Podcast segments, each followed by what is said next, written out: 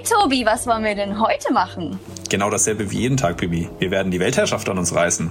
Hm, das ist doch langsam langweilig. Das haben wir doch auch schon gestern gemacht. Na okay.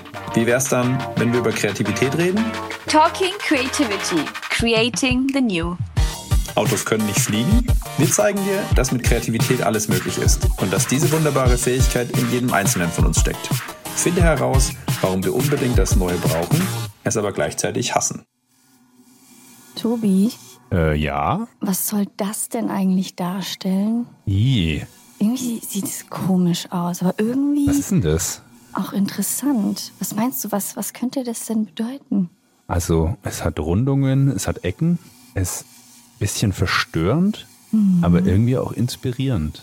Ja, es könnte irgendwas Exotisches sein. Definitiv importiert. Ja, ja, auf jeden Fall. Aber irgendwie, ich weiß nicht, also so ganz Sinn gibt's nicht. Also ich versuche mir da jetzt immer direkt so einen Sinn zu überlegen und irgendwie Aber- so eine Bedeutung da drin. Aber findest du da was? Brauchst du das eigentlich? Müssen wir da einen Ja, Sinn klar. drin finden? Natürlich. Oder hat jeder irgendwie so einen- seinen eigenen kreativen Ja, das ist Quatsch, Bibi. Sinn das ist oder Quatsch. seine eigene kreative Kreativität Interpretation? ist sowieso Quatsch. Ja, da muss ich dir recht geben. Also, da muss ich sagen, Ich finde, da gibt es so viele doof. Leute mittlerweile, die einfach immer über Kreativität reden wollen und dann sagen so, ey, boah, ist voll wichtig für Unternehmen und für dein Leben. ohne das Kreativität alles doof, Ist, ist kein einfach, Leben. Ja, man, ist einfach, Mhm. ist einfach gerade wieder so ein scheiß Buzzword. Ja, Entschuldigung, stimmt, aber ja. was ist denn jetzt hier? Also andere würden sagen, ist das Kunst oder kann das weg? Ich würde sagen, wo sind wir gerade? Wir sind jetzt gerade hier im neuen Museum in Nürnberg und äh, mit unserer Gästin haben wir genau über solche Themen eigentlich auch gesprochen, weil, über was wir eigentlich auch gerade gesprochen Ja. haben, ne? Kunst? Ist es Kunst. Kunst oder kann das weg? Ja, genau. Und was hat eigentlich Kunst mit Kreativität, diesem übelst gehypten Thema zu tun, was ja eh keiner braucht? Genau, eigentlich total unnötig. Aber wir haben eigentlich herausgefunden, dass man es doch braucht. Das hat auch unsere Gästin bestätigt. Stimmt. Und wir haben auch mit ihr darüber gesprochen, wie sie denn in dem neuen Museum mit dem Thema Kreativität auch umgehen, was es dafür bedeutet, was es für die Künstler bedeutet, was es für die Besucher bedeutet Ja. und wie sie vielleicht auch versuchen, die Besucher kreativ zu triggern. Definitiv. Und Simone hat da sehr viel spannende äh, Impulse gegeben, als natürlich äh, Direktorin dieses wunderschönen Museums, das neue Museum in Nürnberg, wo ich auch gelernt habe, dass es eines der wenigen Museen, wenn nicht sogar das einzige in Deutschland ist, was eben Kunst und Design verknüpft. Das heißt Mhm. Kunst, welche keinen direkten Zweck verfolgt und Design, was eben ein Designprodukt ist, wie ein Stuhl, was einen Zweck verfolgt. Fand ich auch interessant, habe ich Sehr gelernt. interessant, Aber wir haben sie auch kreativ gechallenged natürlich mit einer Boah, kleinen da war Aufgabe. sie echt spontan, sehr kreativ. Die hat sagen. uns eine Geschichte erzählt, Ja. die bleibt mir bis an mein Lebensende im Entschuldige, Kopf. Entschuldige, jetzt übertreibst du, jetzt übertreibst du aber. Aber ich würde sagen, wir denken jetzt noch mal ein bisschen über das hier, was vor uns ist, nach. Genau. Dieses Kunstwerk und äh, ich habe noch keine Antwort, aber vielleicht finden wir die noch.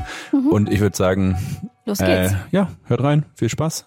Ja, wir sind jetzt zurück aus der Schweiz und sitzen hier gemütlich mit unserer Podgästin an einem Kaminfeuer in Nürnberg und freuen uns ganz tierisch auf das Gespräch. Palim Palim, ich hätte gerne eine Flasche Pommes frites. Darauf hat ihr sich vorbereitet, aber wir wissen zwar leider nicht, wie gerne unsere Podcastin Pommes isst. Was wir jedoch wissen ist, dass sie ihr Nutella-Brot immer mit Butter isst. Aber wie wäre eigentlich ein Nutella-Brot mit Pommes? Geht es vielleicht schon zu weit oder ist es vielleicht kreativ? Heutzutage ist doch irgendwie alles kreativ und trägt dieses Label, oder? Ist Kreativität eigentlich zum Verkaufsargument geworden? Verwenden wir Kreativität bereits zu inflationär oder in Kontexten, in denen es überhaupt gar keinen Sinn macht? Oder verstehen wir Kreativität einfach nicht? Denn ist wirklich alles kreativ, was dieses Label in unserer Gesellschaft trägt? Unsere Gästin fragt sich manchmal, warum Kreativität so zu einem Wirtschaftsfaktor geworden ist und wo es denn überhaupt noch freie, nicht vermarktete Kreativität gibt.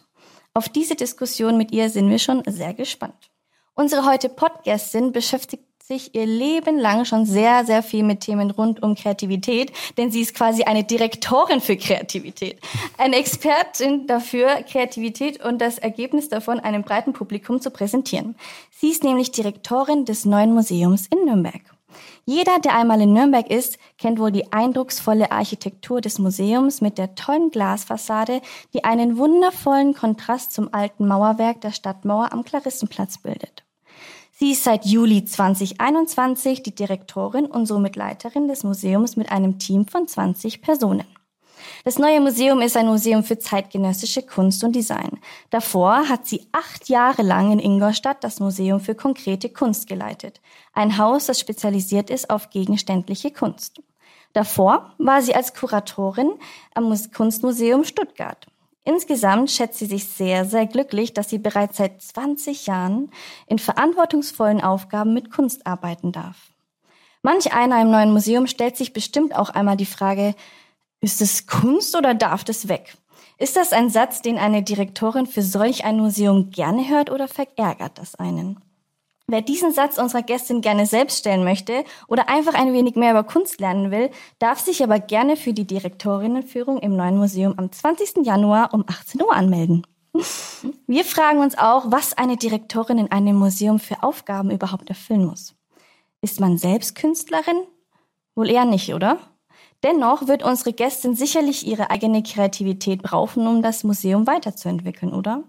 Dabei sagt sie, dass sie zwei linke Hände hat und selbst keinesfalls künstlerisch aktiv ist, dennoch aber kreativ. Wir fragen uns, was ist denn nun der genaue Unterschied zwischen künstlerisch aktiv und kreativ? Hängt das denn nicht zusammen? Anfangs hatten ihre Eltern noch Angst, ob sie denn jemals mit einem Kunstgeschichtestudium einen guten Job findet.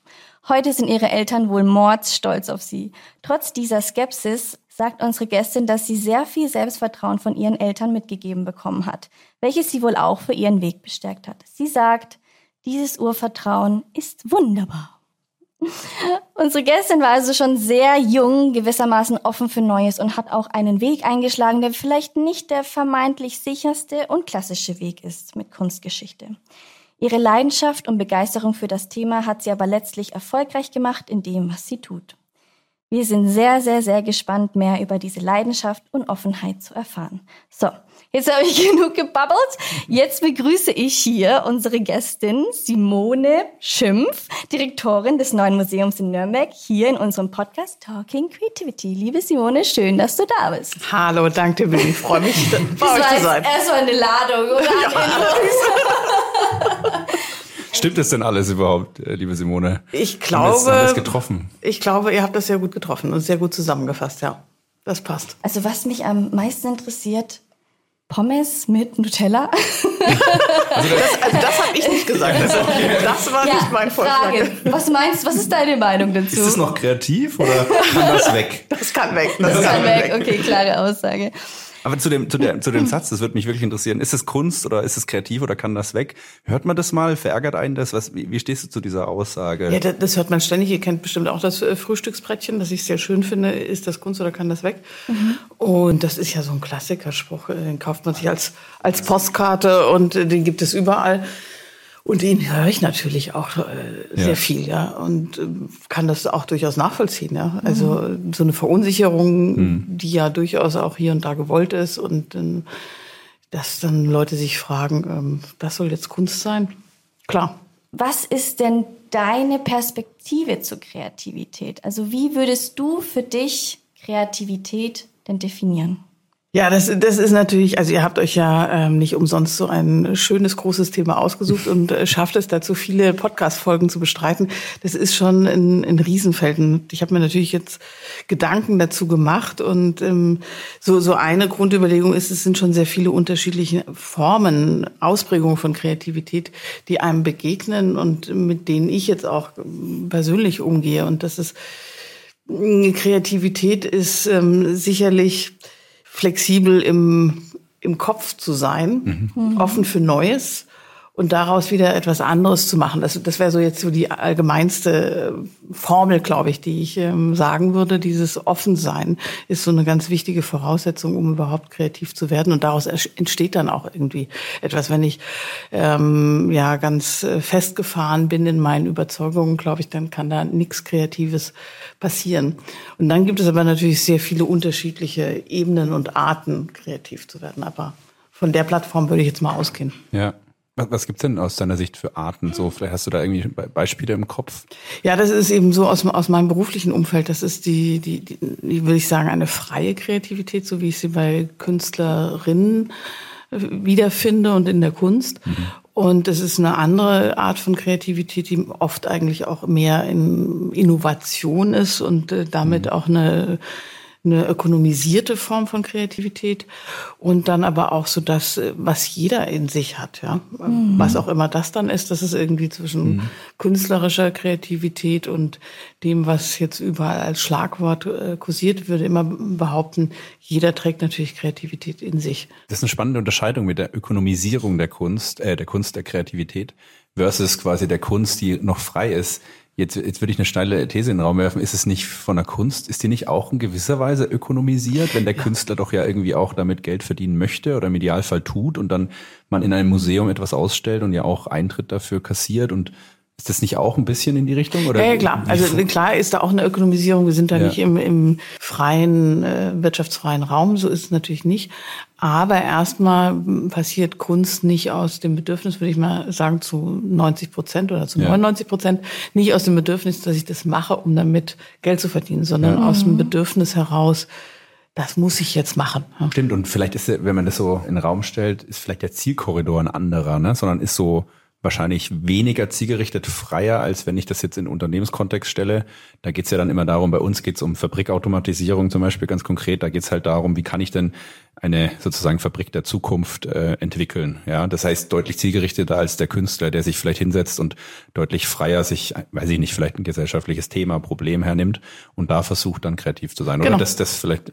Genau, das ist der, also ich glaube wirklich, es ist ein riesiger Unterschied, weil es eben nicht zielgerichtet ist. Also ja. es ist wirklich auch das ähm, äh, völlig funktionslose, unsinnige, unnütze alles sein zu dürfen, ja, was, was auch immer. Also es gibt es auch in ganz vielen unterschiedlichen Ausprägungen wohingegen äh, ein Unternehmen ja tunlichst schauen sollte, dass er kann einen gewissen Rahmen dafür mhm. schaffen, aber dann muss irgendwie auch irgendwann mal ein ja. gescheites Produkt rauskommen. Ja, ja jetzt, jetzt sagst du unnütze sozusagen, vielleicht auch, vielleicht ist die Kunst auch mal unnütze. Was ist denn trotzdem dann der Wert der Kunst für uns, für die Gesellschaft? Warum gibt es denn dann sowas wie ein Museum?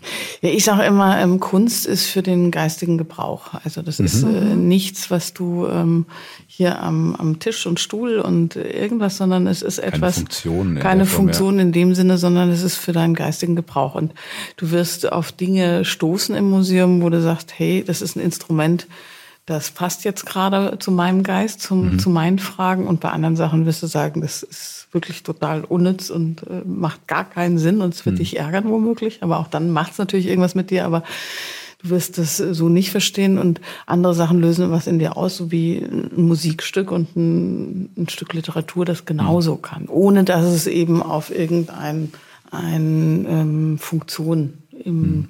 unmittelbaren Sinne von bezahlen und Nutzen hinausläuft. Ja. Ja, und das ist schon ein großer Unterschied, finde ich. Ja. Das ist auch ein großer Unterschied, wie ich dann als Person, als Künstlerin mit Kreativität umgehe. Ja. Mhm. Und wie ein Unternehmen womöglich Kreativität einsetzen will und muss. Mhm. Das finde ich sind schon zwei große unterschiedliche Welten. Was mich aber interessieren würde, würdest du dich denn als kreativ bezeichnen? Weil du, ich hatte ja schon in der Intro so ein bisschen angeteasert, du meinst ja eigentlich, du hast zwei linke Hände und hast jetzt nicht so eine künstlerische Ader, aber würdest dich schon als kreativ bezeichnen? Genau, also äh, ganz klar, ähm, es fragen mich ja auch viele Leute, ob ich denn selber male, um mhm. Gottes Willen. Also ich habe äh, Kunst in der 11. Klasse abgewählt und kann keinen Pinsel halten und finde das äh, ganz, ganz schrecklich und würde nie irgendwas Praktisches machen. kann kaum mit meinen Kindern irgendwas basteln, das stresst mich schon. Mhm. Also das liegt mir völlig fern, aber ähm, kreativ bin ich wie, wie viele andere Menschen auch, oder wie jeder würde ich behaupten, in dem, ähm, wie ich Probleme angehe, wie ich nach Lösungen suche und wie vielleicht ein Manager kreativ ist. Also meine, mein Job ist ja so angesiedelt zwischen ja, Management einerseits und ähm, Verwaltung, Amtsleitung im öffentlichen Dienst andererseits, würde ich sagen. Und mhm. du hast natürlich ständig irgendwelche Herausforderungen. Und ich habe so einen schönen bunten Strauß an Herausforderungen. Das können ganz klassische Verwaltungssachen sein, aber es können mhm. eben auch Fragen sein, wie kriegen wir einen geeisten Kaktus in unseren Ausstellungsraum, dass der dauerhaft dort vereist bleibt und ich, ich weiß nicht was, also irgend, mhm. irgendwas total Kurioses, was sich ein Künstler überlegt hat und wofür wir Lösungen suchen müssen, wie wir das jetzt da in den Ausstellungsraum reingebastelt bekommen oder wie wir das womöglich unserem Publikum erklären. Mhm. Oder ich finde es auch als kreativ, mir zu überlegen, oder überlegen zu dürfen, ähm, was ist ein gutes Ausstellungsprogramm für das mhm. nächste Jahr? Was mhm. macht Sinn? Was könnte die Leute interessieren? Was sind gerade die Themen unserer Zeit? Also in einem Museum für zeitgenössische Kunst, für Design bist natürlich immer auch dran zu überlegen, was sind gerade die Themen, die uns bewegen? Für uns wäre jetzt zum Beispiel auch tatsächlich ein spannendes Thema, über Kreativität zu diskutieren, womöglich mhm. mit Künstlern und mhm. mit Manager oder das wäre für uns jetzt ein interessanter Aspekt.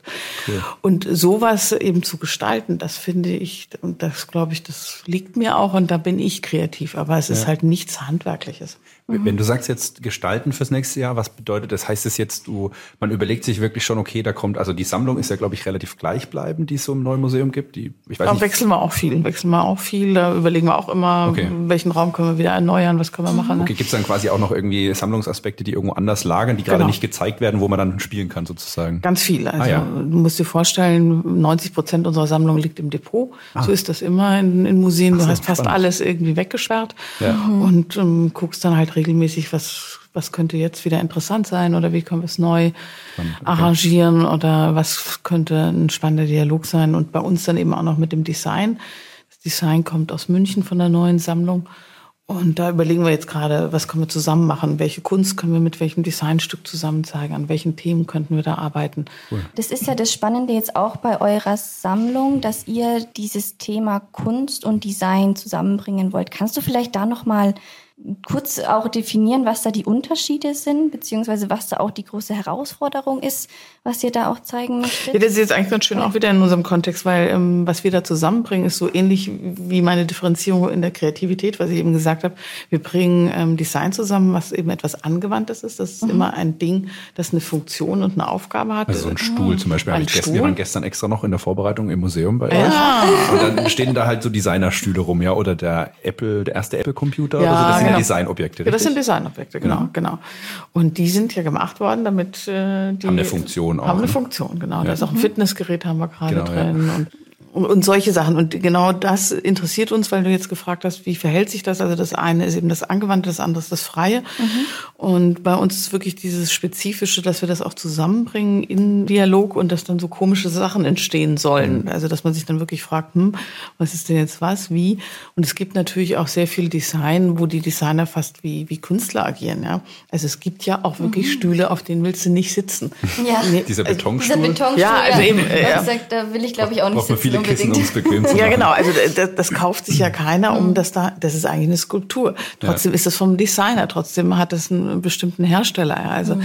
das, das ist auch interessant, äh, wie Designer da die Grenzen eben auch in Richtung Kunst überschreiten. Und ähm, das ist spezifisch für unser Haus. Also es gibt sonst eigentlich klassisch Designmuseen, die sich ausschließlich dem widmen oder ein Museum für zeitgenössische Kunst. Dass das so beides zusammenkommt, ist eher ungewöhnlich und ja, tatsächlich. finde find also, ich reizvoll auch. Ja. Spannend. Also das heißt, wenn man jetzt deutschlandweit sich umschauen würde, findet man noch ein anderes Museum? Hast, hast du eher mal das eine oder das andere. Also okay. und ähm, ja. Cool, das klingt interessant. Okay, habe ich noch nie so drüber nachgedacht, aber ich fand das auf jeden Fall spannend. Gerade in diesem einen Raum, da wird man so ein bisschen angeregt zu gucken, hat das jetzt eine Funktion oder was ist das jetzt? Und, und du diese, siehst auch diese, die Möbel anders dann. Du ja. siehst dann plötzlich, dass ja. die so komisch amorph sind so oder ja. biomorph, ja. Also die sehen auch so wie Körperteile dann aus. Also ja. Jetzt, was mich so, so umtreibt ist, und das, vielleicht kannst du das irgendwie ein bisschen aus deiner Erfahrung auch vielleicht beantworten, beziehungsweise eine, hast du eine Sichtweise zu. Und zwar, ich habe schon das Gefühl, dass man sich in so einem Museum mal drauf einlassen muss. Ja, und ich kenne ganz viele Leute, manchmal, mit, wenn man mit denen da durchgeht, die dann relativ schnell sagen, ja, ist ja Quatsch, ist ja Quatsch, ne? weil man immer sofort vielleicht nach einer Funktion sucht oder was bringt das jetzt Verstehen so? Das auch nicht, ja, oder, ja. oder, oder es sofort so, ne, so wie jetzt vielleicht Marketing funktioniert, in einem genau. Satz sofort alles erklärt, ja, und es ist sofort das ein und dasselbe so klar, ja. Wenn ich selber meine eigene Entwicklung anschaue, war ich vielleicht vor fünf, sechs Jahren auch noch dieser Meinung, ach, ist doch alles Quatsch, bringt ja nichts, ja durch das, dass ich mich jetzt mehr mit Kreativität auseinandersetze, habe ich vielleicht auch nochmal einen anderen Zugang dazu. Aber ich merke richtig, wenn man sich darauf einlässt, kommt eigentlich der Mehrwert für einen erst so Stück für Stück. Aber ich habe so das Gefühl, viele Menschen in meinem Umfeld, auch wenn man manchmal auf Leute trifft, die lassen sich gar nicht erst darauf ein.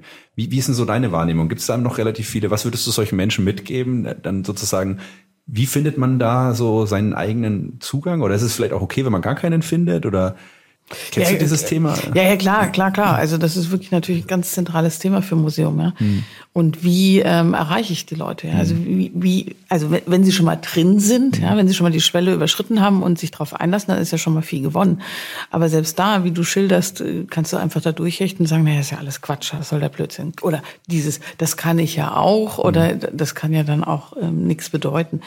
Es wird halt dann erst spannend, wenn du irgendwie wahrscheinlich auch an die Hand genommen wirst und das kann beispielsweise ganz klassisch über eine Führung passieren, dass mhm. du plötzlich denkst, ach, aha, okay, und, und sowas hat er sich dabei gedacht. Mhm. Und dass du dann plötzlich so einen Zipfel bekommst und denkst, okay, vielleicht denke ich da mal weiter drüber nach und schaue es mir nochmal an. Und es hat halt so eine Langzeitwirkung. Also ich befürchte, dass es nichts ist, was so zack ist. Genau, ne? ja, ja. Sondern du musst schon auch eine gewisse das ähm, glaube ich immer, du brauchst eine Seherfahrung auch. Ja? Du musst mhm. schon auch einiges gesehen haben, an gerade bei zeitgenössischer Kunst, um irgendwie zu wissen, mh, in die Richtung könnte es gehen oder das könnte mhm. vielleicht mir das sagen wollen oder vielleicht will der Künstler was ganz anderes sagen, aber mir sagt es das und das darf es ja eben auch. Und, genau. Aber du musst erst mal zu so einem Punkt kommen. Mhm. Und das ist ja das Spannende, also was wir bei Kinderführungen immer erleben. Kinder haben immer sofort super tolle ja. Ideen zu allem ne? und erklären und dir die Welt und fragen und ja, ja. erzählen dir eine Story. Und äh, wir Erwachsene kriegen das ja nicht mehr hin. Ja. Und da finde ich, ist wieder für euch so, so ein Thema Kreativität. Das ist natürlich schade, wenn du das nicht mehr hinkriegst, anhand von einer komischen Form womöglich dir was zu denken und was zu entwickeln. Hm. Das äh, könnte schon ein guter Impuls sein, um irgendwie deine grauen Gehirnzellen in Schwung zu bringen. Ja? ja, spannend. Was du jetzt gerade sagst, ist so spannend, weil das ist genau das, was mich oder uns umtreibt bei dem Thema überhaupt erstmal Kreativität zu versuchen, ein bisschen mehr zu verstehen. Wie funktioniert das eigentlich in uns drin? Was hält uns ein bisschen davon ab? Und das eine, eine Aspekt ist ja genau das, was du geschildert hast, dass eigentlich man als Kind hat man ganz wenig dieser Muster schon im Kopf, mhm. ja, und kann viel freier spinnen sozusagen und ist nicht so, okay, das ist jetzt genau ein Auto, sondern, ne, also so klassisches Kinderspielzeug, was ja der, ich weiß nicht, wie der heißt, aber der Deutsche, der diesen Kindergarten erfunden hat, der ja klassisch mit so Holzklötzen angefangen mhm. hat und gesagt hat, Mensch, wir geben dem Kinder, den Kindern kein Auto in eins zu eins quasi Design und perfekt, weil dann ist es nur ein Auto, sondern wir geben den Kindern Holzklötze weil ein Holzklotz kann alles sein. Hm. Das ist ein Turm, ein Flugzeug, ein Auto, ein Schiff, alles. Genau. Und ein Kind hat da sozusagen Sprudel da und je älter man wird, desto mehr hat man seine Muster im Kopf abgespeichert und dann fällt es einem tatsächlich schwerer, sozusagen bei hm. dem Holzklotz was anderes zu sehen als ein Holzklotz, ja. weil man schon so viel da geprägt ist. Und das ist genau die Herausforderung, genau vor der man auch steht, wenn man kreativ sein will, wenn man älter wird, sozusagen. Wie kann man das sozusagen sich ein bisschen, ich meine, vielleicht aus der Kindheit bewahren, aber auch wieder ein bisschen trainieren. Ja. Und vielleicht ist das dann zum Beispiel auch genau die Brücke zu einem Museum, wo man sagen muss oder könnte, hey, wenn du das regelmäßig vielleicht tust, in ein Museum gehst, dich auf das einlässt, auch so, sag mal, bescheuert es vielleicht auf den ersten Blick aussieht, wie diese eine Statue mit dem Schlauch und so weiter, ja, sich einfach darauf einzulassen, nicht sofort abzutun, den Sinn versuchen nur sofort zu verstehen, sondern einfach so dieses Zulassen, was kann es sein, wie als Kind früher mit dem Holzklotz zu sagen, was könnte es denn sein? Ne? Und welche Assoziationen lässt es in meinem Kopf zu? Und dann glaube ich schon, ähm, zumindest aus der Wissenschaftsecke äh, gedacht, kann das, glaube ich, schon auch diese Offenheit außerhalb diesen geprägten Mustern zu denken wieder steigern. Das wäre für mich so ganz konkreter Mehrwert vielleicht auch, wo ich sagen würde, hey, das lohnt sich deshalb auch in so Museen zu gehen und sich das mal es wirken zu lassen. Man muss sich aber darauf einlassen. Ne? Man das muss sich darauf einlassen. Also wenn du das nicht machst, dann, ja. dann passiert wenig oder gar nichts. Ja. ja, spannend. Aber das ist, glaube ich, eben auch, ich, eben das kann man jetzt unter der Brille Kreativität sehen, aber ich finde auch immer, dass es was mit äh, Demokratisierung zu tun hat, weil du musst dann auch eben bestimmte Sachen aushalten. Und das merke ich auch. Wir hatten letztens eine große Plastik ähm, ausgestellt. Das war ein, ein eine große weibliche Brust nachgebildet, aber so anatomisch, die war auch so aufgeschnitten wie so aus dem Anatomiebuch und dann eben spritzte so Muttermilch als Wachs raus und bildete ein Pferd und ein mhm. Riesending, ja, das, das stand da drin und also ihr könnt euch vorstellen, das hat wirklich entsetzen. Also erstmal diese Riesenbrust und was soll das und dann ein Pferd und was ein Blödsinn und so. Ja. Also es hat endlose Diskussionen ausgelöst, aber mhm. allein der, der die Tatsache, dass das so viel Leute aufregt, wo du denkst, ja heutzutage, mhm. also jede Werbung ist viel dramatischer das als, Schlimmeres, ja. ja. als das. Also das ist wirklich albern, ja. ja, ja. Aber hat, hat irre was ausgelöst. Und du kommst natürlich dann in die Diskussion, warum regt dich das so auf? Warum mhm. ist das so eine Provokation, dass das, das jetzt hier steht? Ja? Das, ist, das ist genau der Punkt. Ich glaube, genau diesen Schritt muss man dann gehen. Warum? Sich fragen, warum ist das so? Aus Kreativitätsforschungssicht ist das genau der Punkt. Ich überspitze es jetzt. Das, was im neuen Museum an Also quasi Aufschrei und Diskussion war, hey, eine, eine aufgeschnittene Brust, äh, wo quasi ein Pferd an Muttermilch dann sich ja. bildet, wäre jetzt übertragen im Geschäftsalltag in einem Unternehmen. Der Tobi, der vielleicht in eine Businesskonferenz mit pinken Beanie-Mütze reinmarschiert, kommt genau dieselbe Reaktion ja, genau. auf. Genau. Und was ich ja, dann genau. immer sage, genau. ich möchte gerne die Leute aufrütteln und das ist tatsächlich auch der Grund, warum ich das bei manchen Workshops mittlerweile schon extra so trage, meine pinke Mütze und manche kennen mich schon nur noch mit Mütze, weil ich genau da auch aufrütteln möchte, weil das auch ein Zeichen davon ist, dass man sagt, okay, es gibt nur den einen richtigen Weg eigentlich, sich zu kleiden. Ne? Also klassisch Business-like ist jetzt ja nicht mehr so streng, wie es früher war, aber wer halt äh, Anzug und Krawatte, ja, zu einer Business-Konferenz geht man so hin. Mhm ne, und nicht mit was anderem. Und dann mhm. müsste man genau dies, diese Frage anstrengen, warum ist es denn eigentlich so? Und dann hinterfragen. Und nur wenn man dieses Warum ist es so anstrengt, kommt man zu dem Punkt, aus genau. seinen eigenen Mustern auszubrechen. Ja, und dann vielleicht auch da ein bisschen zu lernen. Und das, ich meine, in dem Fall, was es jetzt bringt, in dem Fall vielleicht nur eine gewisse Symbolhaftig, Signalwirkung, ne, mit diesem, ich lasse verschiedene Dresscodes zu, jeder kann sich kleiden, wie er will, weil es eben nicht nur einen richtigen Weg geht beim Kreativsein, sondern viele verschiedene. Ja. Und im Museum ist das vielleicht auch genau das, was die Leute aufrütteln sollen, außerhalb ihrer bestehenden Muster, die sie ja. abgespeichert haben, zu denken. Ne? Und vielleicht das auch wieder, ähm, ich sag mal, die ganze gesellschaftliche Debatte mit verschiedenen Gruppierungen und Politik und so weiter, das ist ja auch sehr stark durch unsere Muster, vorgeprägten Muster sozusagen ja äh, definiert, sage ich jetzt mal. Und das, glaube ich, würde uns helfen, wenn wir öfters mal unsere eigenen Muster hinterfragen, warum genau das, warum regt uns das jetzt eigentlich so auf? Ne? Ja, ja.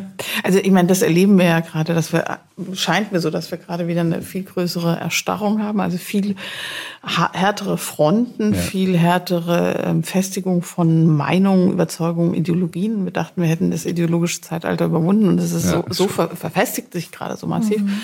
Und da sind solche Orte, die eben so eine Denkfreiheit zulassen wie ein Museum, glaube ich, wichtige Orte. Auch wenn die, auch wenn mir Leute sagen, na, Museum ist doch was total Verstaubtes und das interessiert doch überhaupt niemand mehr, glaube ich, bieten wir trotzdem etwas. Es ist ein öffentlicher Ort, an dem etwas ist, was, ja, was es ermöglicht, anders auch wieder aus seinen Schubladen rauszukommen. Ja. Im Idealfall. Wenn du dich darauf einlässt, wenn du dich nicht darauf ja. einlässt, dann passiert natürlich gar nichts. Ja? Aber im Grunde ist das natürlich echt ein, was ganz Besonderes, ja, was wir ja. da bieten können in der Gesellschaft. Super spannend. Ähm, habt ihr im Museum dann eigentlich auch so, ich nenne es mal Trigger oder so oder irgendwas in die Richtung, um das zu fördern, ähm, dass die Leute auch wirklich mal kreativer werden oder offener, offener mit der Offenheit umgehen. Also ich fand es so schön, wie du das erklärt hast auch vorhin, dass die Kinder dann davor stehen, die interpretieren so viel und die stellen so viele Fragen und wir Erwachsene, wir stehen dann davor und denken, ja, was soll das jetzt eigentlich hm. irgendwie so? Wie kann man das auch so, wenn man so durchs Museum läuft, sage ich jetzt mal, ich, ein Trigger wäre jetzt vielleicht auch diese eine. Dieser ähm, Wagen mit den Zetteln, ja. ne? Ja, ja, genau. In dem Container von Winfried Baumann, ja. Genau, genau. genau ja. Wie versucht ihr so auch bisschen diese Interpretation der Kunst, des Designs auch zu kreativ zu fördern, sage ich jetzt mal, dass die Leute nicht einfach weiterlaufen und sich denken, oh, verstehe nicht. Ja, da, da hast du völlig recht. Also das, das ist auch etwas, was wir jetzt bislang in der Ausstellung sicherlich noch verstärkt ähm, für Kinder machen, aber da wollen wir auch noch mal hin, dass es andere Mitmachstationen auch gibt, dass du anders nochmal gefragt bist als Besucherin. Aber ähm, ansonsten ist es eher über unser Begleitprogramm, dass wir Workshops ja, ja. anbieten und mhm. ähm, dass du da eben selber kreativ ähm, tätig werden kannst. Ja? Und das mhm. auch gezielt für Erwachsene, für Familien, für Kinder, dass es an unterschiedliche Zielgruppen sich richtet. Ja. Aber ich glaube, das können wir, das könnten wir noch mehr und auch noch mal erweitert tun, dass es auch in der Ausstellung solche Stationen gibt, weil das hat sich geändert. Das war früher nicht so, aber die Leute wollen auch selber beteiligt werden. Die wollen selber mhm. aktiv werden. Die ja, wollen auch ihre ja. Meinung dazu sagen. Und genau das, das hat sich gewandelt. Das war früher nicht so. Früher war das Museum die heilige Halle. Da warst du andächtig drin wie, wie in der mhm. Kirche und mhm. da hast du es nicht hinterfragt, ja. Da, da haben wir, genau, pst, und, und schlaue Leute hatten irgendwie, das machen wir immer noch, wir sind immer noch schlau und schreiben schlaue Texte. Aber. Das hat sich nicht geändert. Das hat sich überhaupt nicht geändert. Ein bisschen ne? Beständigkeit braucht man ja auch. und behaupten immer noch, dass es alles genau die Wahrheit ist. Nee, genau, das ist es eben nicht, sondern dass wir eben sagen, naja, das ist unser Angebot und das ist das, was die Künstlerinnen und Künstler sich dabei gedacht hat, womöglich, oder was der Hintergrund ist und der Kontext. Aber ähm, jeder sollte eigentlich auch aufgefordert sein, davon weiterzudenken nachdenken mhm. und sich auch nochmal eine eigene Meinung dazu zu bilden. Da, da sind äh, Häuser, haben sich da auf den Weg gemacht. Ne? Aber das ist zum Beispiel interessant, was du sagst mit Begleitprogramm.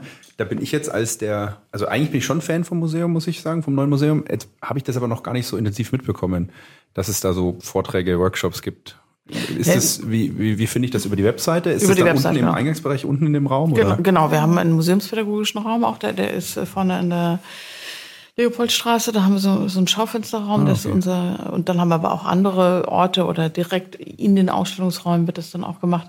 Und wir haben aber auch viel anderes Programm von Konzerten, Lesungen, sonst was. Also wir, wir bieten schon, auch das ist Stimmt, das war einmal Wichtig. letztens so ein Konzert irgendwie sogar. Das habe ich mitbekommen irgendwie. Ja. Es sind relativ viele Sachen. Wir haben viele Kooperationspartner, das ist auch ganz wichtig. Vielleicht ist jetzt Challenge-Time. Möp, möp, möp. Echt? Oh, oh, Du hast aufmerksam unsere, unsere Folgen schon Ja, ja, vielleicht ja, eingeordnet. ja, das, das stresst mich jetzt. äh. Und, und, und, und da merkt nee. ihr, dann werde ich nicht kreativ sein. Ne? Also, Nee, nee, das, das schaffst du, das schaffst du.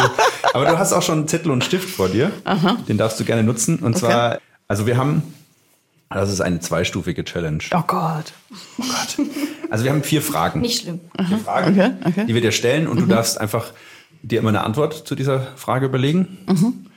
Und dann darfst du aus diesen Antworten einen kreativen Satz bilden. Und dann darfst du uns eine kleine Geschichte um diesen Satz herum erzählen. Also eigentlich sind es fast drei Stufen. Oh Gott. Oh Gott, aber das, aber das, das hattet ihr noch nie. Das ist jetzt Nee, das erstmal. stimmt, das stimmt. Aber, Also, aber Simone, wir wussten halt, hier kommt ein Experte. Ja, ja. Da müssen wir, Da müssen wir schon ein bisschen kreativer da müssen wir werden mit der bisschen- Challenge. Da müssen wir schon ein bisschen. das bisschen ist ja jetzt echt ein also Ding. pass auf, folgendermaßen. Erste Frage. In welcher Stadt steht dein Lieblingskunstwerk? Oh Gott. Okay, sage ich jetzt einfach mal, äh, sage ich Paris. Paris, genau. Ist doch Da, kann, gut. da steht viel. Das, steht das haut hin. Das haut hin. ähm, äh, was war deine letzte kreative Idee? Ähm, was hatte ich für eine Idee? Irgendwie, ähm, ich hatte die Idee, eine Familienvernissage zu machen. Ist, ist das, äh, ja, ja. das Ja. finde Ja, ich, das ist doch eine ist, Idee. äh, Das, ist doch eine Idee. kreative Was ist das genau nochmal? Da- Das ist, äh, dass ich das Gefühl hatte, dass wir immer so Eröffnungen klassischerweise ähm, donnerstags abends machen Ja. für ein bestimmtes Publikum. Damit erreichst du ein bestimmtes Publikum, ist auch immer total nett. Gibt's äh, was zu trinken und im Zweifelsfall irgendwie reden. Versuchen wir auch irgendwie schon lockerer zu machen. Wie du eben schon so geschildert hast, es gibt ja, ja bestimmte kulturelle Verhaltensweisen. Aber da kommen eben keine Familien, weil die kommen stimmt. donnerstags abends um sieben. Ja. Ja, also das ist ein inklusiverer Ansatz. Ein sozusagen. inklusiver Finde ich Ansatz. Und das fand ich ähm, kreativ cool. von mir. Sehr schön. Sehr cool. Sehr gut. ähm, was machst du am liebsten in der Freizeit? Oh, Zeitung lesen. Okay. Schreibe ich mir alles auf. Genau. Und äh, nun ähm, auch wieder eine schwierige Frage wahrscheinlich für eine Direktorin eines Museums, aber wer ist dein Lieblingskünstler? Ja, ja, da, fühlen oh, sich jetzt, da fühlen sich jetzt alle. Die Frage kommt wahrscheinlich immer, oder? Aber Also wir oft, wussten, oder? dass es schwierig ist und ja. wir dachten, wir müssen sie jetzt trotzdem stellen. Ja, das ist natürlich ein totales Drama. Ihr wisst schon, was ihr damit auslöst. Ja. Ja, also ich, ich, Das sagen wir Wer mal ist so. dein Lieblingskünstler, der schon tot ist? ja, genau. Also ich war jetzt gerade nämlich in Neapel gewesen und ähm, da habe ich ein ganz tolles Bild von Caravaggio gesehen.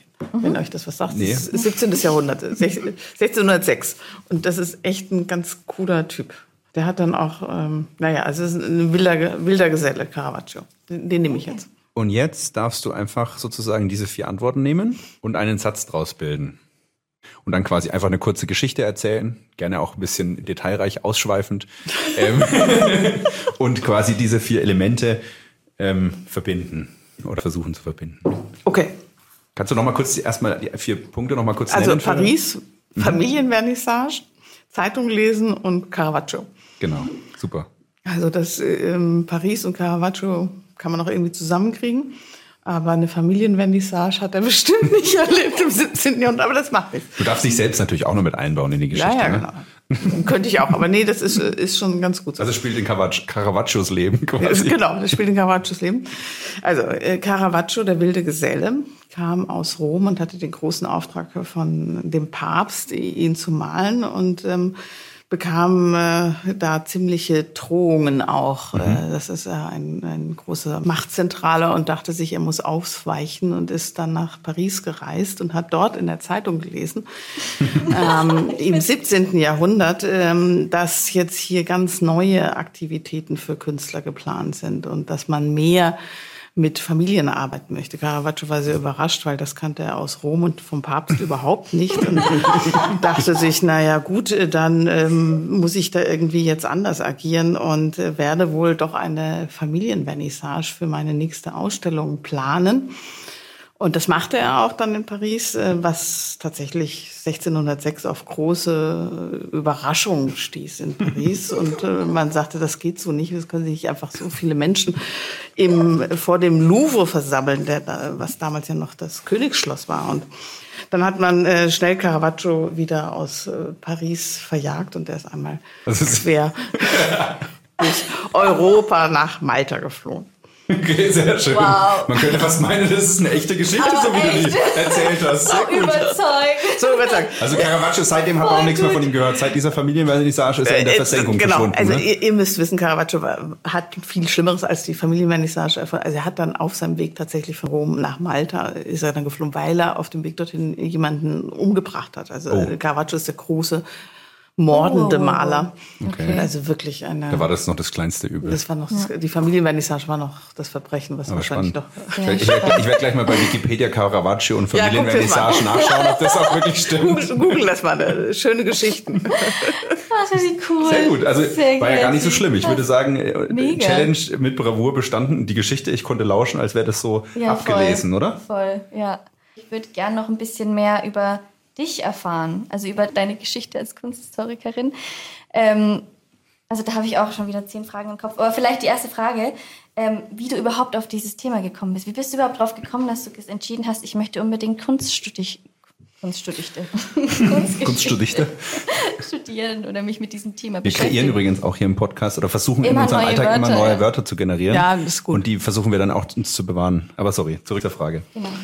Ja, du, wie kommt man da drauf? Irgendwie hat man halt so in der Schule solche Ideen und ich habe mich ähm, tatsächlich, habe ich ja vorhin schon gesagt, ich habe Kunst abgewählt. Das, das war nicht äh, meine Inspiration, aber ich bin gerne rumgereist, habe mir gerne Ausstellungen angeschaut, war total begeistert von französischen Kathedralen. Das hatte ich mit meinen Eltern mir angeschaut und dann war plötzlich so dieser Wunsch da, könnte ich doch Kunstgeschichte studieren, einfach so auch mangels mhm.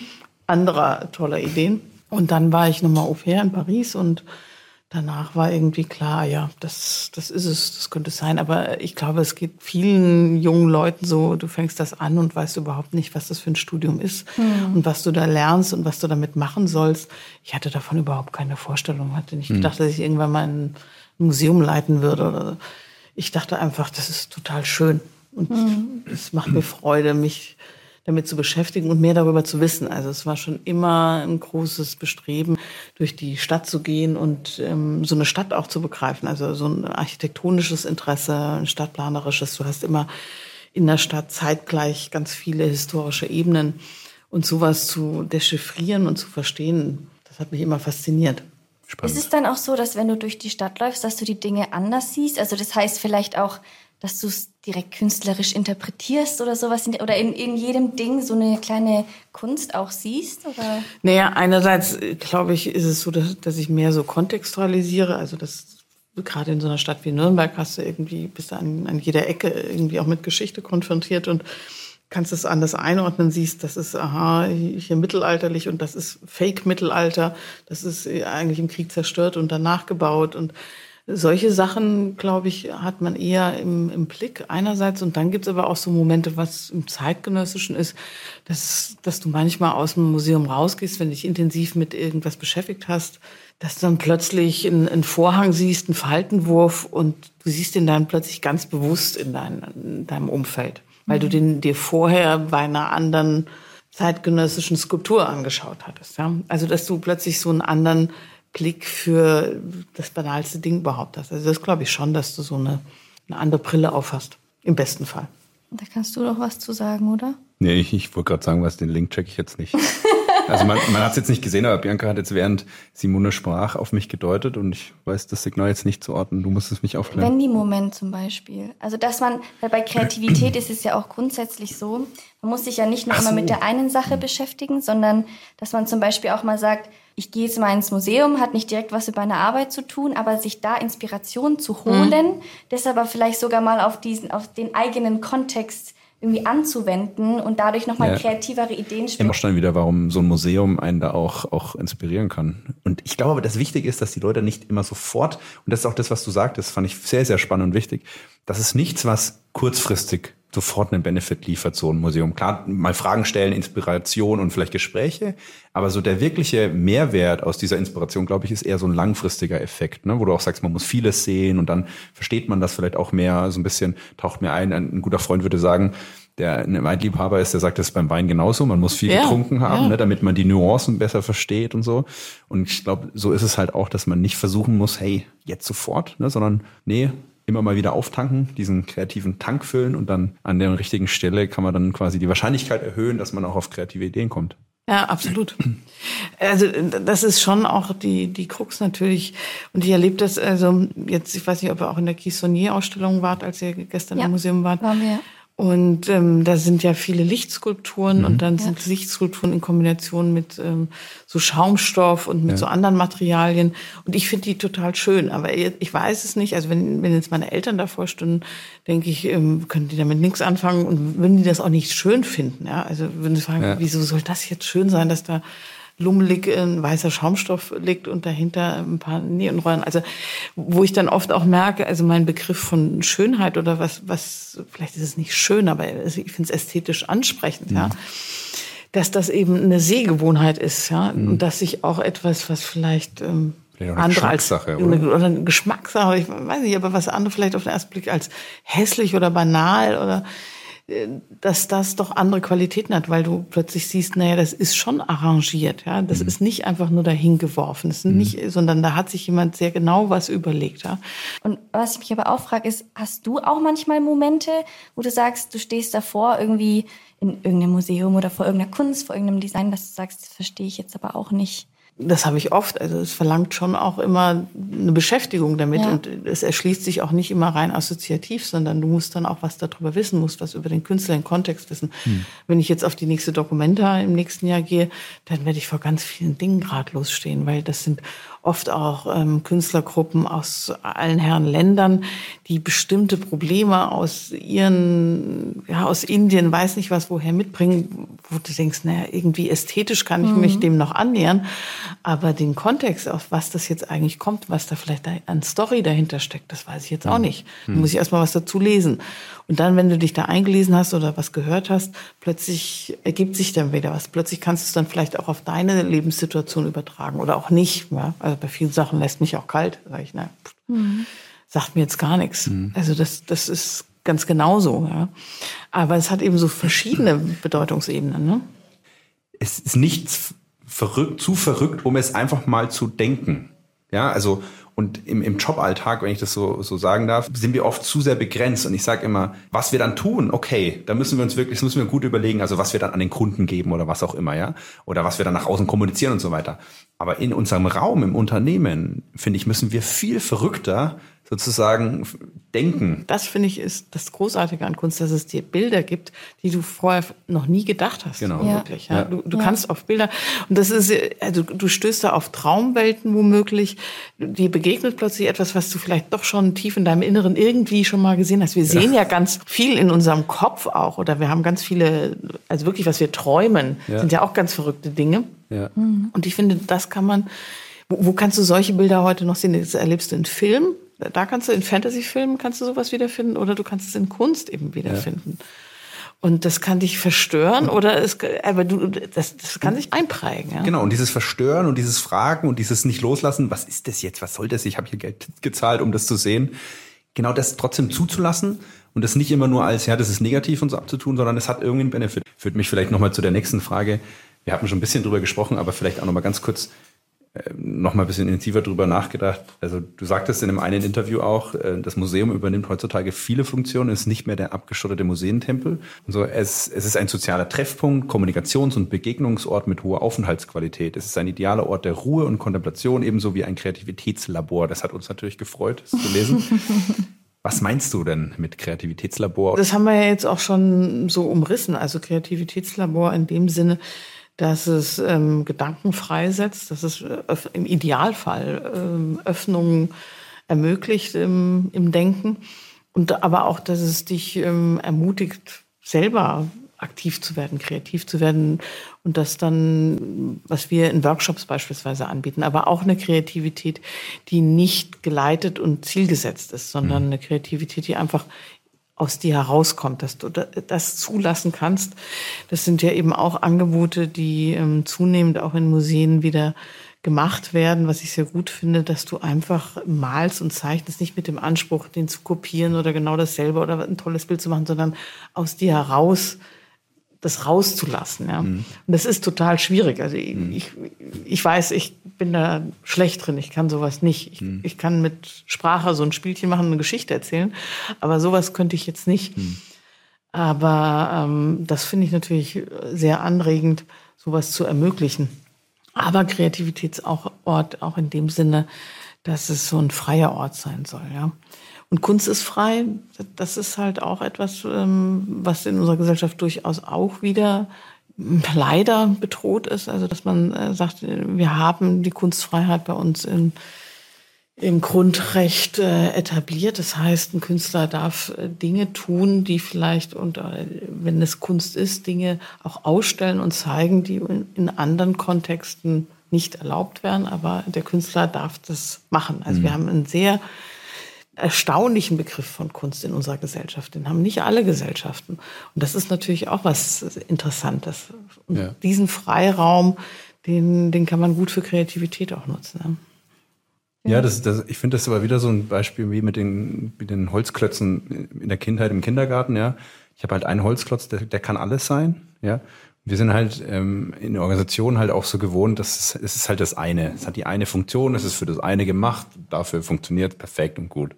Und, ähm, bei Kreativität so eine 70-30-Regel, ähm, wo man sagt, okay, wenn du dich zu 100 Prozent mit deinem Expertisefeld auseinandersetzt, ist die Wahrscheinlichkeit sehr, sehr gering, dass du aus diesen Mustern, die du in deinem Kopf aus deinem Expertisefeld hast, auszubrechen kannst. Mhm. Ja?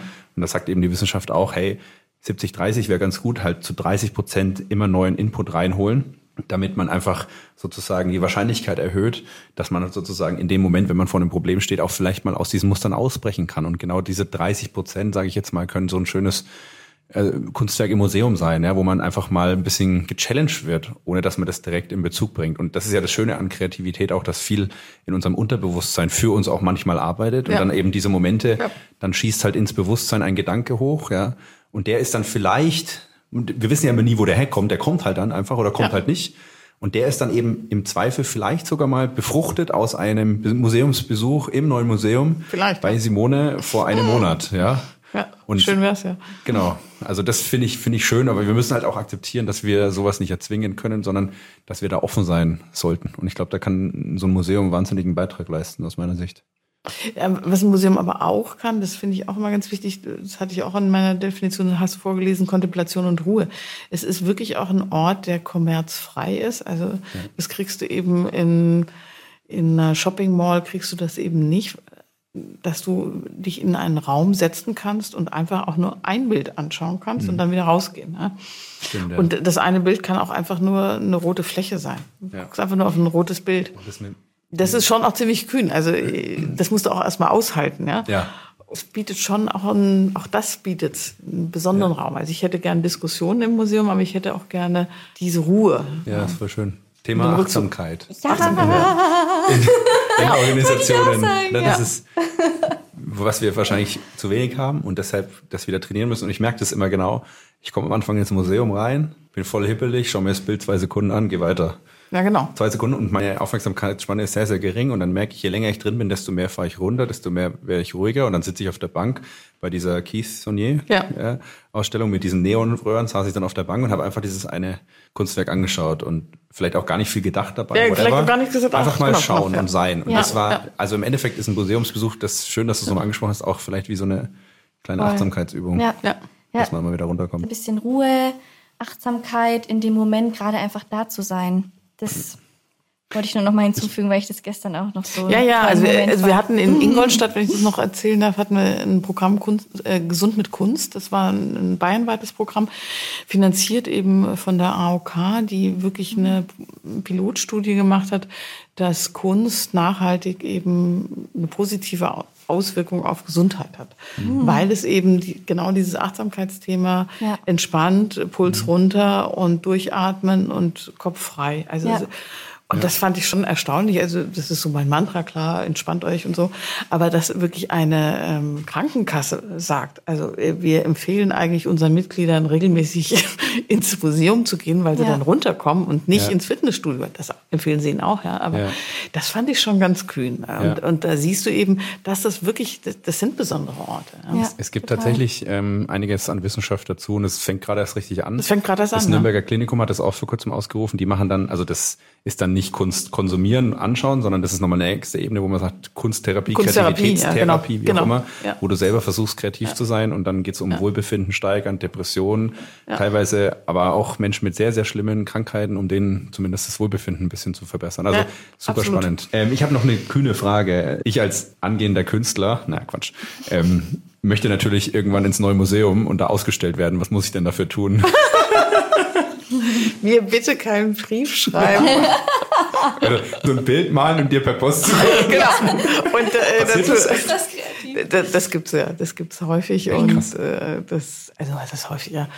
Aber das ist meistens dann nicht unbedingt das, wo wir sagen, oh supi, Ja. stellen wir jetzt sofort aus. Also das, Aber gibt es da irgendwie so ein Gefühl für, wie, wie, wie schafft man es als Künstler, bei euch ausgestellt zu werden? Muss man dann schon Renommee haben oder muss man schon bekannt sein? Also keine Sorge, ich werde dir nichts zuschicken. Ja, ja, ja, ja. Aber nee, das ist natürlich, also als Museum hast du natürlich schon den Auftrag, dass, dass du Kunst ausstellst, die in irgendeiner Form auch schon etabliert ist und nicht das, was gerade ganz, ganz frisch Ja. kommt. Also klar, wir kooperieren auch mit der Akademie der Künste und da, ka- kann man auch mal ein Projekt mit Studenten machen, finde ich, finde ich super. Aber Ja. im Prinzip ist das ja erstmal noch nicht die Kunst, die ins Museum kommt, sondern die Kunst, die wir ausstellen, ist schon in, in gewisser Weise abgesichert. Sprich, die war, ähm, der Künstler hat im Zweifelsfall einen Galeristen, der ihn vertritt und der ihn regelmäßig schon zeigt und der war schon auf Messen. Also da haben wir es dann wieder, da haben wir die Ökonomisierung, also der ist schon eingespeist in einen Kunstmarkt und dann landest du irgendwann auch im Museum. Okay. So aus dem Nichts heraus, ja. Also der Autodidakt, der hat's schwer. der hat's verdammt Dann schwer. vielleicht lieber bei Instagram versuchen, oder? Ja. Na gut, aber man findet kreative Wege. ja, man findet Ja, kreative ja. Wege. Also ich, ich würde es auch nicht ausschließen wollen. Die gibt's schon auch, die Geschichten, aber Ja. es ist halt nicht die Regel. Ja. Ja, verstehe. Okay. Nee, Simone, es war ein wahnsinnig spannendes Gespräch. Mega. Total. Es hat uns sehr viel Spaß gemacht. Mir auch. Mich würde es schon noch mal interessieren, ob ihr das auch so seht, dass es zwei Arten von Kreativität gibt. Ob es das, also ich würde ja jetzt so sagen, das eine ist die Innovation und das andere ist so eine zweckfreie Kreativität oder das hängt natürlich schon auch irgendwie zusammen, aber Wenn du mich jetzt fragst, würde ich sagen, der Ursprung ist der gleiche. Und der Ursprung für mich ist Kreativität. Ich sage immer, ja, man kann es vielerlei definieren. In der Wissenschaft heißt es immer, das ist irgendwie das Schaffen von etwas Neuem und Nützlichem. Ich versuche das immer ein bisschen breiter zu fassen und die Brille, die wir bei Siemens jetzt aufsetzen, ist eben, Kreativität ist eine menschliche Fähigkeit, die sehr komplex ist, die viele Subfähigkeiten beinhaltet, viel Wissen über, wie funktioniert Kreativität, aber uns letztlich befähigt, was Neues zu schaffen, sage ich jetzt mal, was im Idealfall nützlich ist. Und ich glaube, der Ursprung, also diese menschliche Fähigkeit, ist beim Künstler und bei den Menschen, die bei uns bei Siemens oder in anderen Organisationen arbeiten, gleich. Der Output oder die Zielgerichtetkeit äh, ist quasi eine andere. Ne? Das ist genau das, was wir vorhin ja auch schon diskutiert hatten. Und da stimme ich dir voll und ganz zu, dass eben der Zielkorridor für jemanden in einer Organisation deutlich schmaler ist. Der muss deutlich zielgerichteter gucken, sozusagen in welchem Feld kann ich jetzt Lösungen generieren. Der Künstler, der ist komplett frei. Ne? Der kann viel freier gestalten, machen, tun, ist vielleicht auch nicht so bei der, beim Thema Nützlichkeit weniger sozusagen unter Druck oder eingeschränkt, ja, und ist deshalb, glaube ich, tut sich da leichter. Und ich glaube, genau diese Perspektive, dieses wirklich komplett frei, offen sein, das ist etwas, was man in Organisationen kaum noch zulässt. Und deshalb ist aus meiner Sicht auch oft die Kreativität da abgewürgt, überspitzt formuliert. Und das ist genau das, was ich auch versuche immer zu erklären. Ich glaube, es ist total okay, dass wir zielgerichtet versuchen, unterwegs zu sein und trotzdem an den richtigen Stellen, ich sag mal, manchmal wie ein Künstler zu denken. Ne? Dieses, hey, wir denken dürfen wir hier alles. Lass uns wirklich mal alles Verrücktes zu durchdenken. Und dann, glaube ich, kommen wir auch auf neue Richtungen, die uns wahnsinnig vorantreiben können. Nur wir müssen an der richtigen Stelle diesen, sage ich mal, Trichter, den wir krass aufmachen, vielleicht wie der Künstler, sage ich jetzt mal überspitzt, an den richtigen Stellen natürlich wieder ein bisschen mehr einengen. Ja? Und dann ist es so ein Spiel zwischen mal heute Künstler sein, morgen mal wieder ein bisschen mehr konkreter sein das wäre für mich so ein bisschen ein Bild, wie ich die zwei Welten sehe. Der Ausgangspunkt, der Ursprung ist die menschliche Kreativität als Fähigkeit für mich, die ist gleich. Nur eben das, wie ich es dann umsetze und die Zielgerichtetheit ist ein Unterschied. Mhm, ja, Weiß nicht, ja. ob das Bild für dich auch Sinn macht. Ja, ja, das macht für mich auch Sinn. Äh, Was ich da noch gern sagen würde, ich glaube, der Künstler, eben wie du sagst, der ist ganz frei und, und kann das fast ganz aufmachen. Aber das Schwierige daran ist, dass du in dieser Freiheit ständig Entscheidungen treffen Ja. musst, ganz alleine. Und das ist brutal. Also ich kenne so viele Künstlerinnen, also das ist ein harter Weg. Und du, Ja. du, du sitzt da alleine in deinem Atelier und musst irgendwie immer wieder befragen, ist das jetzt das Ding und, und bin ich jetzt fertig? Genau. Also das, was man sich so vorstellt, der, der, macht dann da irgendwie und dann alles, was der da äh, raushaut, ist dann Kunst. Nee, der, der quält sich ganz massiv und das ist auch so ein ganz hartes Abverlangen. Jeden Tag sich wieder hinsetzen. Acht Stunden sitzen die da auch. Ein hartes Aushalten von sich nicht entscheiden können und entscheiden müssen. Ja. Und ich glaube, das ist genau das, was man von dem Künstler manchmal noch ein bisschen lernen kann. Versuch das immer mit so einem Bild zu vergleichen mit, du stehst im Dschungel und du schneidest dir den Weg mit der Machete frei. Da wird dir keiner sagen, Achtung, jetzt links, rechts, sondern du musst halt laufen, loslaufen, sehen, ah, okay, warte mal, hier eine Klippe, okay, besser nicht geradeaus weiter, hier links, ah, Mist, hier ist eine Schlange,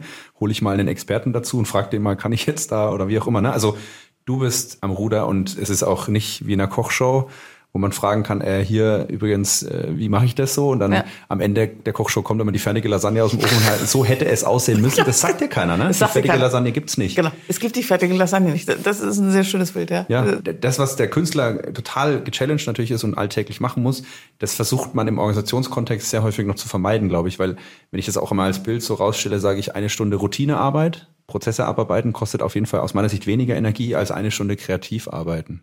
Und wenn wir da zugrunde legen, dass wir als Menschen ja immer versuchen, energieeffizient zu sein, würden wir uns, wenn wir die Wahl haben, bin ich jetzt heute kreativ, sage ich jetzt mal überspitzt eine Stunde oder arbeite eine Stunde meine Routinen ab, mich immer für die Routinen entscheiden, ne? Weil genau man dann das vermeidet, was halt mehr Energie kostet, dieses eigenständige Entscheidungen treffen, in diesem großen Raum sein, wo keiner einem sagt, bin ich jetzt hier richtig, Ja. gehe ich jetzt links, rechts, whatever, ja. Ja. Das, das kostet alles viel mehr Energie. Der Künstler, das ist harte, harte Arbeit. Und genau das versuchen wir auch immer ein bisschen in der Organisation zu vermitteln, ein bisschen Mut zu machen, diesen Weg öfters mal zu gehen, ein bisschen mehr zuzulassen, ein bisschen mehr Kreativität auch sich selber zuzutrauen, aber vor allen Dingen sich auch vor Augen zu führen, hey, es ist eine harte Arbeit, ja. Ja, ja ich, ich danke euch auch für das spannende Gespräch. Danke Spaß gemacht. Cool. Danke. Dankeschön. Tschüssi. Piep, piep, piep. Oh, wir dürfen die Kunstwerke nicht anfassen, hat der Kollege hier gerade gesagt. Ich habe kaputt gemacht. Ich sag's dir doch die ganze Zeit hier im neuen Museum, du kannst die Bilder nicht anfassen. Überall hast du die Datscha dran, ja, und da vorne schon so ein kleines Loch in der Leinwand. Ist das von dir oder leid. was? Nein, das war ich nicht. Ja, okay, ich will's hoffen. Also in, Kunst darf man nicht anfassen manchmal, Design schon, trotzdem im Museum vielleicht nicht. Müssen wir uns ein bisschen zurückhalten. Wir sind sehr haptisch äh, Menschen scheinbar. Ja. Aber nach diesem tollen Gespräch wollten wir noch mal kurz einen Ausblick geben. Und zwar ähm, macht Talking Creativity eine kleine Winterpause. wir brauchen Oder, auch mal oder? eine Wenger Pause. Na, Es ist Weihnachten und vielleicht gibt's eine kleine Überraschung noch vor Weihnachten oder Vielleicht. zwischen Weihnachten und Neujahr oder irgendwie sowas vielleicht. Ich wollte ja eigentlich einen, einen Adventskalender machen jetzt. Jeden Tag eine Stunde Folge vom 1. bis zum 31.12., um auch einfach mal über Weihnachten hinauszuschießen, weil alle enden immer am 24. Aber ich habe mir gedacht, das können wir machen und dann, ja, es wurde in der Runde leider abgelehnt, weil es hieß dann eine Stunde am Tag. Wäre ein bisschen viel für die Produktion, aber gut. Ich weiß gar nicht, ob jemand uns jeden Tag hören will. Natürlich, oder? Oder? Wer will uns jeden Tag hören? Hallo? Niemand, niemand. Hallo? Ich höre ich hör, ich hör niemanden. Niemand, niemand. Na gut, also wir hören uns nach unserer tollen Winterpause Mit wieder. einer kleinen Überraschung zwischendrin. Vielleicht. Vielleicht. No Tschüss. Spoiler. Ciao.